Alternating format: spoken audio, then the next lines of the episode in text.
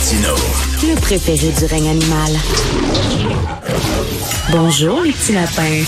Alors, on revient sur les annonces d'hier, mais là, d'un point de vue médical, tiens, avec le docteur Mathieu Simon, chef de l'unité des soins intensifs de l'Institut universitaire de cardiologie et de pneumologie de Québec. Bonjour, docteur Simon. Bonjour, M. Martineau. Euh, vous avez bien sûr écouté le point de presse de François Legault. C'est très bizarre parce qu'au début, là, il disait ça va mal, ça va mal, le, système de santé est tout croche, puis ça va mal, puis le, nombre d'hospitalisations n'a pas baissé tant que ça. je me suis dit, OK, ben c'est fini, là, il va arrêter là, puis il n'y en aura pas des confinements. Et là, après ça, il dit, ben oui, finalement, on va ouvrir ici, puis on va ouvrir ça.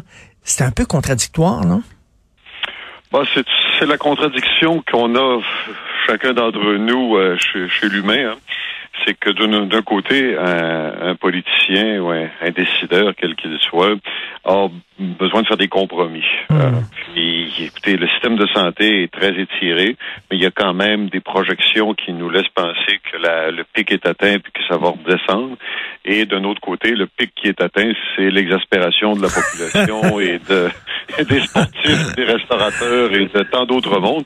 Et ça, comme politicien, comme décideur, il doit en tenir compte aussi. Je trouve que ce qui a été annoncé, M. Martineau représente un compromis qui est acceptable.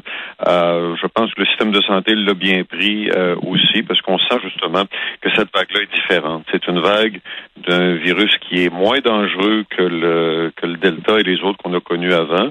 Et c'est, quant à moi, l'apprentissage timide et prudent, là, mais tout de même l'apprentissage de vivre avec la COVID qu'on est en train d'amorcer là. Puis moi, ça, j'en suis extrêmement heureux parce que par-delà la réouverture des restaurants, puis des, des plateaux sportifs et le, et le, reste qui va suivre, il y a la réouverture globale de la société, puis la, la capacité de résilience accrue du système de santé à faire face à des situations comme celles qui nous ont été présentées au cours des 23 derniers mois. On espère, parce que là, il dit il faut y aller mollo, on espère, docteur Simon, que les citoyens ne seront pas tentés par la désobéissance civile. Euh, parce que si tout le monde se met à imiter la pâtissière de Saguenay, on n'est pas sorti du bois, là. Ben, c'est le danger. Hein. Quand, quand les gens euh, réalisent pas et qu'il y a quant à eux une contradiction entre ce qu'ils voient sur le terrain et ce qui est annoncé sur les, places politiques et publiques, ben c'est le, le danger. Puis ça, je pense, M. Martineau, que ça vient encore euh, exacerber le besoin qu'on a d'éduquer la population, de faire de la population des partenaires. Parce que quand on regarde ça, la crise qu'on a traversée, c'est une crise de société. C'est pas une crise de système de santé seulement. C'est pas une crise de, de personnes vulnérables. C'est une crise sociétaire. Puis ça a ébranlé tout ce qu'on considérait comme acquis dans notre société. Puis ça, c'est très mm. dangereux, beaucoup plus dangereux que le COVID lui-même. Oui, tout à fait. C'est extrêmement bien dit. C'est combien de temps vous êtes dans le milieu hospitalier, tout ça, docteur Simon?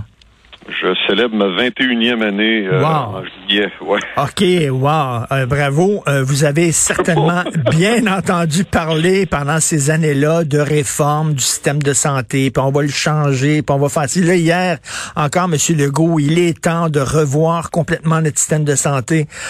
Est-ce que vous êtes un peu cynique quand vous entendez ce genre de choses-là? Parce qu'il y en a eu des réformes. Là. Ben, pour la première fois, je ne le suis pas. Euh, Je vais vous expliquer pourquoi? Euh, D'une part, je, bon, après 21 ans, on est venu à quelques reprises me demander mon avis, ce qui n'avait pas été fait dans les dernières années. Et je pense pas que c'est juste un symbole de seniorité. Je pense que c'est un symbole de la véritable recherche de solutions de terrain. Les réformes qu'on a euh, vues au cours des, des, des de, de mes 20 dernières années, tiens, ce sont des réformes essentiellement administratives et qui étaient voulues d'en haut et qui étaient sur papier qui auraient dû marcher, mais qui malheureusement se sont heurtés à des écueils de terrain qui n'avaient pas été correctement cartographiés, je pense. OK. Là, on fait l'inverse. On prend des, des solutions terrain et on les amène vers les décideurs. Puis il y a des choses qu'on a fait pendant la COVID. Le COVID était un laboratoire. On a permis, par exemple, à des personnes, du professionnel, des professionnels de la santé euh, d'améliorer leur interaction puis leur interdisciplinarité. C'est-à-dire qu'on a essayer d'un peu épousseter les espèces de champs d'exercice hyper spécifiques et on a favorisé la collaboration en en faisant un enjeu qui a permis aux gens de se solidariser puis de rendre plus efficace le système dans le contexte des, des contraintes COVID. On a développé des, des systèmes qui nous permettent d'améliorer le suivi des patients tout en déchargeant le soignant euh, de, de, de, tâches qui sont répétitives et à valeur ajoutée euh, limitée, mmh. notamment par exemple le sauvage d'oxygène, la gestion des, des, pompes intelligentes et compagnie. Et on se, on a travaillé avec les pharmaciens à optimiser la, la délivrance des médicaments, le coût des médicaments, puis toutes ces idées-là ont été monitorées par euh, le ministère et je pense qu'il y a dans leur, leur boîte à, suggestions, comme, on l'imagine, il y a un paquet de choses et euh, je suis très heureux. Moi, je pense qu'on va collaborer puis trouver des solutions qui ne seront pas des solutions trop larges, mais pas non plus des petites solutions locales qui font qu'un centre hospitalier dans un coin du Québec hmm. va bien fonctionner. Il faut qu'on prenne, on est un, réseau, puis la, la, la, pandémie nous a réseauté plus que jamais. On a échangé nos bons coups, puis il faut que ces bons coups-là montent et deviennent des objectifs de hmm. réseau et non pas d'individus. Et docteur Simon, c'est quand même un peu triste que ça a pris cette crise-là pour qu'on écoute les gens sur le terrain, qu'on dise, ben, on va partir là, du terrain plutôt que d'en haut. Ben, c'est parce que vous savez, quand on écoute les gens sur le terrain, euh, en l'absence d'une crise, il faut toujours se dédouaner de l'intérêt personnel de chacun. Alors que la crise nous amène vraiment à des, des solutions pragmatiques euh, et non pas un, un, agenda que de quelque nature que ce soit. Et donc ça, euh, M. Martineau, je, je, pense malheureusement que ça nous en prenait une crise pour hmm. se forcer à, à voir autrement. Euh, je suis malheureux de la crise, je suis malheureux de ses conséquences très clairement, mais s'il y a quelque chose qui est, qui est bénéfique euh, à travers tout ça, ça va peut-être justement cet électrochoc dont on avait besoin pour repenser ensemble le système, puis l'adapter à la population, amener la bonne ressource au bon patient au bon moment, la pertinence, la, la, pertinence de l'efficacité et de l'agilité. Puis il faut pas que ça demeure des beaux mots sur un rapport ou un livre blanc. Il faut que ça se concrétise. Puis pendant la pandémie, ça s'est concrétisé sur le terrain. Il faut juste pas qu'on se dise bon là la cinquième vague est terminée, on va revenir à nos bonnes vieilles habitudes.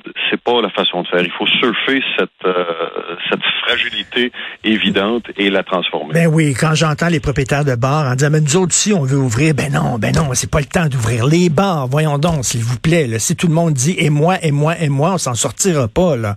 Il faut euh, penser. Je comprends que c'est pas facile pour des commerçants qui voient leurs économies fondre comme neige au soleil. Je comprends, mais il faut penser aussi euh, euh, plus loin que son propre intérêt. Mais en tout cas, on, verra. On, on, espère. Merci beaucoup pour vos propos très intéressants, docteur Simon. On espère qu'on n'aura pas à revenir en arrière parce que le yo-yo là c'est dur à maudit, ça. Il faut pas espérer. Faut, faut travailler pour ne pas revenir en arrière. Puis, bon, la réflexion sur le système de santé, la réflexion sur si jamais on avait une sixième vague, qui est-ce qu'on protège, quelles sont les activités vraiment à risque qu'il faut limiter? Il faut, faut la faire de façon préemptive, puis l'expliquer à la population de façon à ce qu'il y ait le temps de la métaboliser puis la comprendre. Parce que la population n'est pas folle. Là. si on leur explique, si on prend le temps de leur, expliquer, ils vont comprendre. Puis d'ailleurs, la majorité des Québécois comprennent le bien fondé des mesures sanitaires. Euh, il suffit juste de pousser un peu plus loin l'explication. Puis je pense que tout le monde va être, euh, va être solidaire. Merci beaucoup, docteur Mathieu Simon, et bon courage encore pour le travail que vous faites. Merci. Merci beaucoup. Bonne journée.